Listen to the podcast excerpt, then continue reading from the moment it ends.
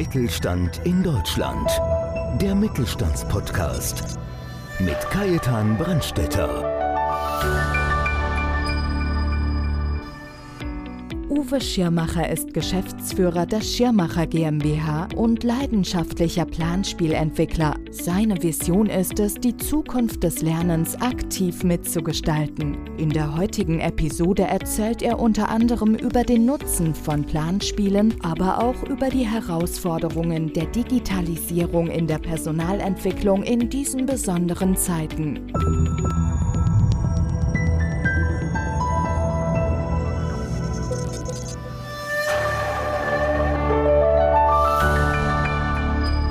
Ich bin Kajetan Brandstetter vom Podcast Mittelstand und bei mir ist heute Uwe Schirmacher. Uwe Schirmacher verbindet kompetenzorientiertes Lernen mit Planspielen und gehört zu den erfolgreichsten Planspielentwicklern in Deutschland. Er arbeitet mit seinem Team vor den Toren Münchens, also da draußen am schönen See habe ich gehört. Das stimmt, ja, ja.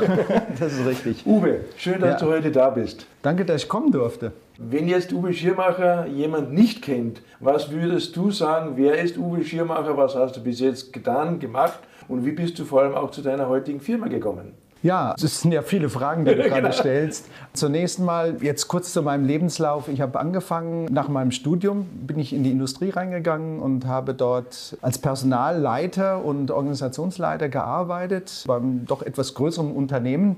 Und wir sind dann 1991 dann Fabrik des Jahres geworden. Ich habe das Glück gehabt, dass wir umstrukturieren durften. Und ja, was ist dann passiert? Ich bin dann so etwas mutiert, habe immer mehr Vorträge gehalten, auch in Unternehmen, Seminare gehalten. Irgendwann kam dann das Switch, wo ich dann gesagt habe, okay, ich mache mich selbstständig.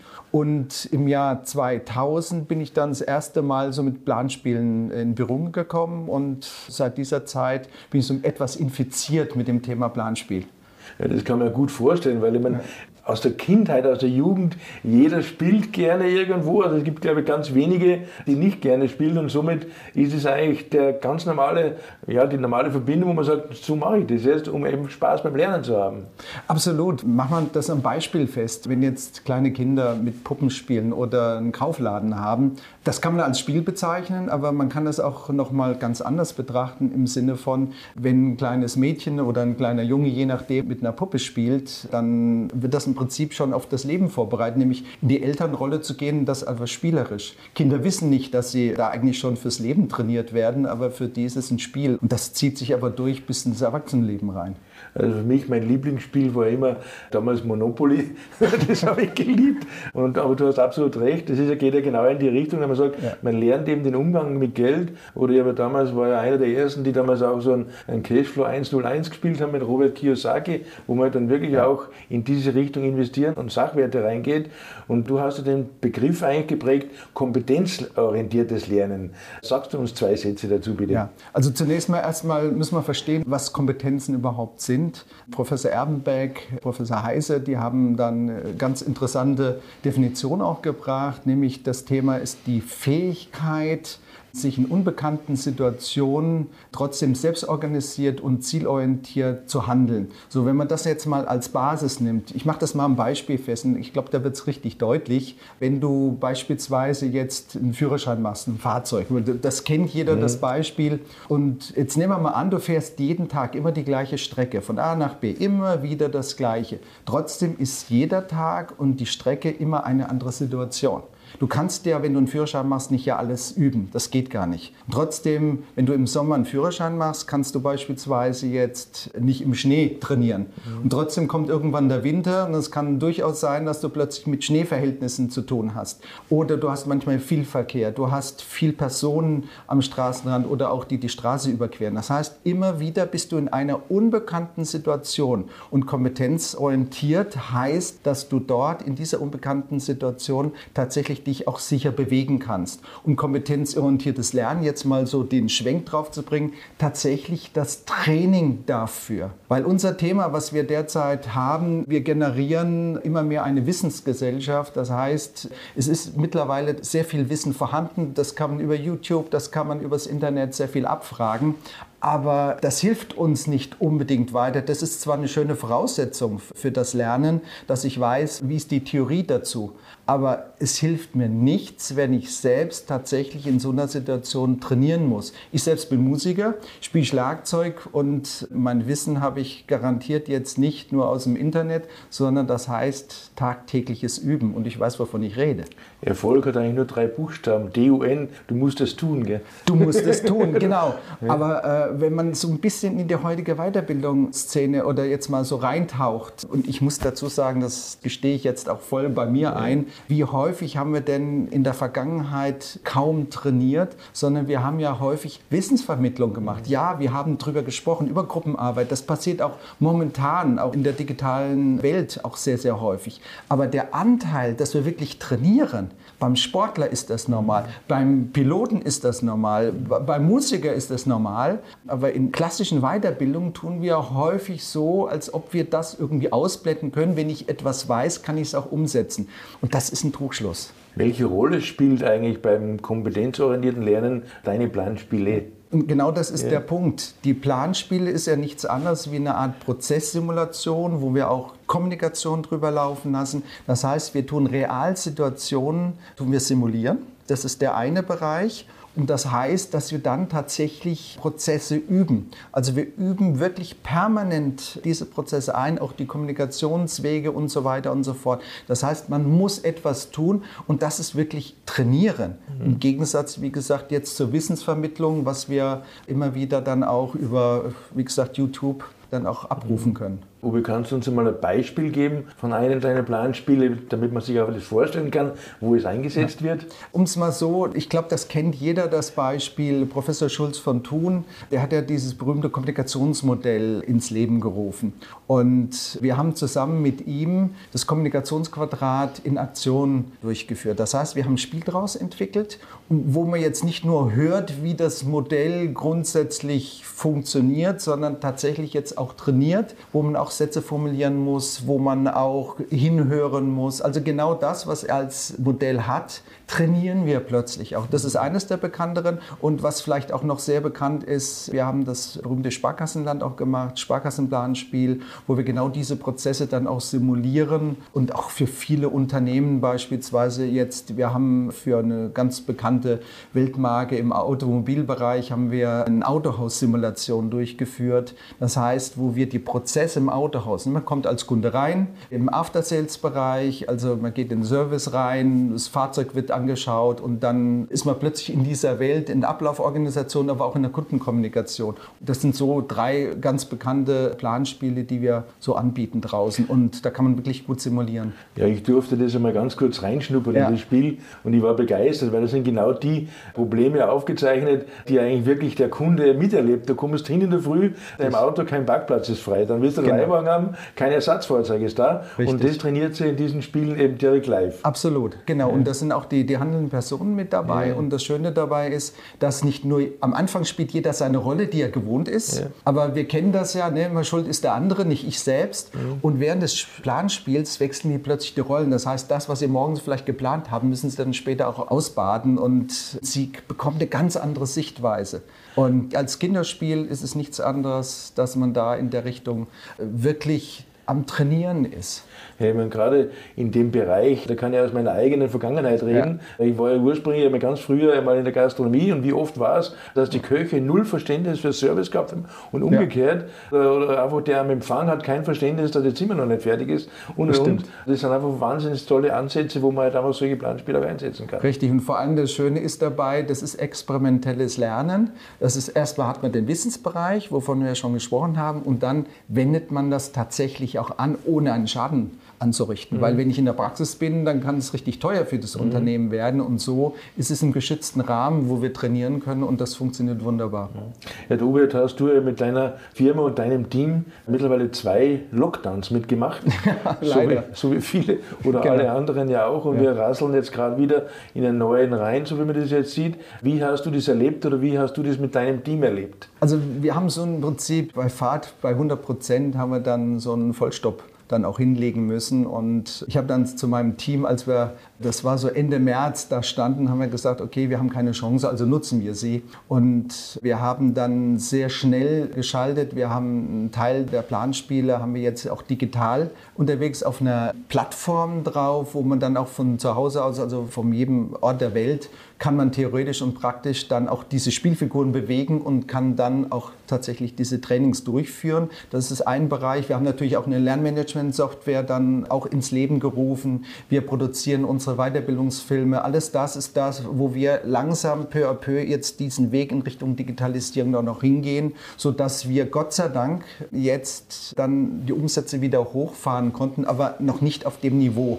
wie es heute ist, weil wir natürlich immer einen Großteil bisher auch im Präsenzplanspielbereich unterwegs waren und jetzt fällt einfach wieder viel aus. Also wir bekommen auch Liquiditätshilfe, wie viele andere Unternehmen auch. Und das hilft uns in der schweren Zeit. Auch wenn immer nur über die Bundesregierung geschimpft wird, muss er auch mal eine Lanze brechen und sagen, okay, es gibt kein Land der Erde, was dann auch so viel für die Kleinstunternehmen auch mhm. tut. Ja, aber gerade das Schlagwort Digitalisierung, ja. das wird jeden Tag irgendwo, wird, wenn man das so sagen darf, eine neue digitale Sau durchs Dorf getrieben. Das stimmt, ähm, ja. Wie hast du das in deiner Firma umgesetzt? Oder kannst du ein bisschen näher sagen, wie ihr da angefangen habt? Also wie wir angefangen haben, wir hatten ja schon vor zwei Jahren, die Idee war da. Durch Corona ist das natürlich alles beschleunigt worden. Wir haben dann eine App entwickelt, so eine Führungs-App, auch als Spieltool, was wir gemacht haben. Aber jetzt, dann kam dann die Planspiele dazu. Wir haben sehr viel dann über Cloud eingerichtet, auch gearbeitet und wo wir jetzt natürlich unterwegs sind, wir entwickeln gerade eine Software zum Thema kompetenzorientierte Trainingsentwicklung. Das heißt eben, dass wir dort sehr viel in der Richtung jetzt auch machen und so, dass wir im Prinzip eine virtuelle Akademie aufbauen. Also wenn ich so ein bisschen zusammenfassen darf, die ja. Digitalisierung, die ganzen Kompetenzspiele etc., das kompetenzorientierte Lernen, die Brücke zur Digitalisierung habt ihr, so wie ich jetzt da mitgekriegt ja super toll geschafft. Absolut. Das heißt, ihr könnt da auch wirklich auch Unternehmen Tipps geben, wie ja. setze ich das denn um, oder? Absolut, ja. Vor allen Dingen, weil wir die Möglichkeit auch geschaffen haben, dass das Unternehmen selbst auch umsetzen können und wir tatsächlich auch digitales Training durchführen können. Im Flugsimulator kennt man das ja. und, oder eben im Fahrsimulator oder Maschinensimulation, das ist da normal und das haben wir jetzt einfach auch in den Prozesssimulationen auch geschafft und vor allen Dingen, das ist auch bezahlbar für die Unternehmen, beziehungsweise wir können aber auch da in der Richtung die Unternehmen mit begleiten. Ja, ich meine, der große Vorteil, und da sind wir da gleich mit der Frage, wie sieht die Zukunft des Lernens aus? Weil wir haben ja gerade in den, in den Lockdowns ja gelernt, dass gerade Fahrstrecken oder Übernachtungen ja wegfallen. Ja. Das heißt, man kann dann eigentlich in das Thema Lernen mehr investieren und hat trotzdem unterm Strich gespart. Absolut. Also die Zukunft des Lernens, aus meiner Sicht heraus, werden wir diesen hybriden Weg gehen. Das heißt, es wird alles, was so Wissensvermittlung reingeht, wird zukünftig hauptsächlich digital passieren. Ein Teil der Simulation, das, was wir heute auch schon anbieten, wird auch digital passieren. Aber nichtsdestotrotz ist ja immer noch der persönliche Austausch. Das wird auch weiterhin bleiben. Was ganz spannend ist, das ist das Thema, dass wir in Zukunft auch KI mit einsetzen. Wir überlegen das jetzt schon, dass wir KI, die muss dann auch selbstständig erstmal lernen, ja. dass die KI, die künstliche Intelligenz auch zukünftig mit den Lernenden begleiten wird, also da, wo er Schwächen haben wird, dass die KI dort ihn dann auch unterstützen wird. Und das wird ein sehr spannender Prozess werden, aber das ist auch nur Glaskugelschauen, ne? das muss man fairerweise sagen, aber es wird immer mehr in Richtung Digitalisierung definitiv am Lernen gehen. Wir haben ja mehrere oder, viele Herausforderungen ja. in der jetzigen Zeit und neben Digitalisierung und den neuen Entwicklungen, wie sie alle voranschreiten, gibt es eine ganz, ganz große Herausforderung oder eine große Herausforderung für Unternehmer. Das sind eben genau dieses Thema Personal. Wie komme ich zu Personal? Wie kann ich das Personal weiterentwickeln? Ja. Aber, und ich glaube, da ist ja auch euer Ansatz, wie kann ich Personal in der Firma halten? Weil das ist ja das das ist ein ganz großes Thema. Vor allem, ich weiß nicht genau, wie viele Arbeitslose wir derzeit haben. Wir haben über zwei Millionen Arbeitslose auf der einen Seite. Und auf der anderen Seite suchen Unternehmen händeringend nach gutem Personal. Und ich glaube, das ist gerade ein ganz wichtiger Punkt. Das heißt, ich muss als Unternehmen, muss ich zukünftig, es reicht eben nicht nur aus zu sagen, ich habe einen Arbeitsplatz Mhm. sondern ich muss viel mehr bieten. Es kann sein, dass ich Beteiligungssysteme mit einrichten muss, dass ich vielleicht auch Wohnraum schaffen muss für mhm. meine zukünftigen Mitarbeitenden, neue Anreizsysteme, das Thema Work-Life-Balance spielt eine ganz große Rolle. Und viele Unternehmen, das, was ich immer wieder auch erlebe, sind in der Richtung, naja, ich sage jetzt mal, etwas blind auf dem einen Auge. Man, die eigene Selbstwahrnehmung wissen doch toll, wissen gut. Mhm. Aber wenn man mal teilweise sieht, wie sie von außen wahrgenommen werden, teilweise werden sie gar nicht wahrgenommen, weil sie einfach nicht sichtbar sind auf dem Arbeitsmarkt. Und das wird eine ganz große Herausforderung. Personalentwicklung haben wir schon gesagt, mhm. dass das zukünftig auch immer wichtiger wird, nämlich Kompetenzen zu entwickeln und wirklich weniger in Richtung Wissen zu gehen. Und der dritte Schritt, einfach Personalbindung, tatsächlich mehr zu bieten als das, was man Wettbewerbsunternehmen tut. Und da gehen wir immer mehr rein und machen dort auch Analysen und schauen uns genau an, wo wirklich die Stärken sind. Und der eine oder andere muss vielleicht sagen, okay, der hat sowieso auch ein Nachfolgeproblem. Wie kann ich denn vielleicht meine Mitarbeitenden mhm. ins Unternehmen mehr reinbinden, dass die vielleicht eines Tages auch mal das Unternehmen übernehmen werden? Weil man tut sich mittlerweile sehr schwer, auch eigenes Unternehmen dann auch zu verkaufen. Also ja, das, das kriegt Mittelstand ja. sehr stark mit. Ja, das ist gerade, das trifft uns ja auch gerade bei uns, ja. auch wenn man sagt, die kleinen und mittleren Unternehmen, eben dieses Unternehmen zu verkaufen. Viele haben ja sogar damit gerechnet, sagen, ja. ich baue mir das auf, ja, und dann kriege ich so und so viele Millionen und dann kann ich locker leben. Erstens einmal kriege ich keine Zinsen, das ist schon das erste Problem. Richtig. Und zweitens kann ich es gar nicht verkaufen. Ja. Und ich habe vor Wochen einmal ein Gespräch geführt mit einem Professor der Zukunftsforschung, was für mich total spannend war und wie, wie so Schuppen von den Augen, wenn man so sagt, alles.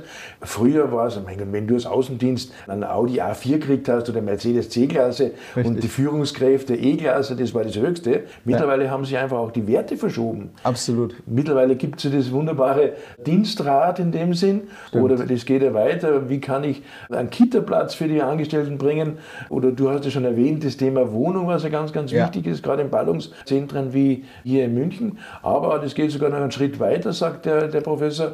Wenn man sagt, habe ich einen Pflegeplatz für meine, für meine Eltern und und und. Also da wird Absolut. sich viel tun. Ja, und die Unternehmen müssen handeln, also ja. wirklich aktiv, weil wir haben mittlerweile die Situation so weit, dass sich gute Mitarbeitende tatsächlich die Unternehmen aussuchen können. Bisher war es immer umgekehrt. Ich bin dann noch groß geworden in der Zeit, wo ich froh war, dass ich einen Arbeitsplatz bekommen habe. Und mittlerweile ist es so, dass gutes Personal wirklich gesucht wird. Und das wird in Zukunft noch ein ganz großes Thema werden. Ein Thema noch, du hast es schon angesprochen von dem Autohersteller. Ja. Ich glaube, der ist im Großraum München irgendwo ansässig. Ihr entwickelt ja auch direkt für Firmen eigene Spiele, oder? Absolut, ja, ja. Das ist das. Das ist ein Teil, was ja. wir auch durchführen. Da bekommen wir einen Auftrag. Wir schauen uns die Prozesse an, mhm. wie laufen die. Und das Tolle ist, bei so einer Spielentwicklung stellen wir sehr schnell fest, wo es nicht funktioniert, wo die Prozesse nicht funktionieren. Mhm. Und da sind wir sehr schnell in so einem Change-Prozess drin, dass wir dann auch Handlungsempfehlungen geben, wie man solche Prozesse tatsächlich dann auch verändert verändert. Ich komme ja aus dem Bereich, mhm. um so wieder die Schleife ja. zurückzuziehen. Und das ist ein absoluter spannender Bereich, zumal wir auch aus der Praxis kommen. Also ich will jetzt ja nichts Falsches sagen, darum bitte ich dich noch einmal. ja. Ihr habt ja schon wahnsinnig viele Spiele entwickelt. Das heißt, ich weiß gar nicht, wie viele es sind, aber über 80 mittlerweile. Über 80 Spiele. Ja. Das heißt, wenn jetzt eine große Firma kommt, eine Installationsfirma oder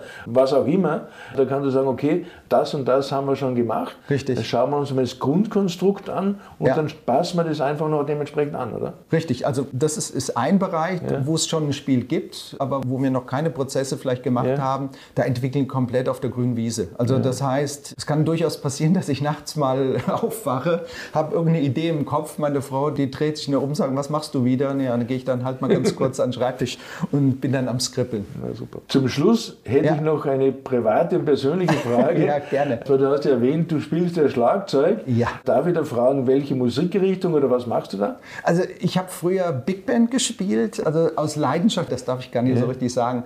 Also ich wollte immer Musik studieren und meine Eltern haben gesagt, du lernen was Gescheites. Und dann habe ich dann tatsächlich eine kaufmännische Lehre erstmal gemacht. Aber ich bin ein Fan von Jazz, mhm. also Swing, weil da habe ich tatsächlich dann meine Freiheiten. Ich klebe nicht so sehr an Noten, sondern mhm. habe dann so die Möglichkeit, gerade am Schlagzeug äh, sehr viel zu machen. Aber das heißt wieder üben, üben, üben. Und da sind wir wieder bei dem Thema Kompetenzen. Okay, ganz, ganz herzlichen Dank auch für die privaten und persönlichen Einblicke. Ich sage Dankeschön für dieses wunderbare Interview. Ich bedanke mich auch. Und zu Ihnen ja. sage ich Dankeschön, dass Sie wieder dabei waren, wieder spannende Einblicke zur kompetenzorientierten Lernen bekommen haben von Uwe Schirmacher, von der Schirmacher Group und freuen Sie sich auf den nächsten Podcast Mittelstand. Mittelstand in Deutschland. Der Mittelstandspodcast. Mehr Infos Mittelstand-in-deutschland.de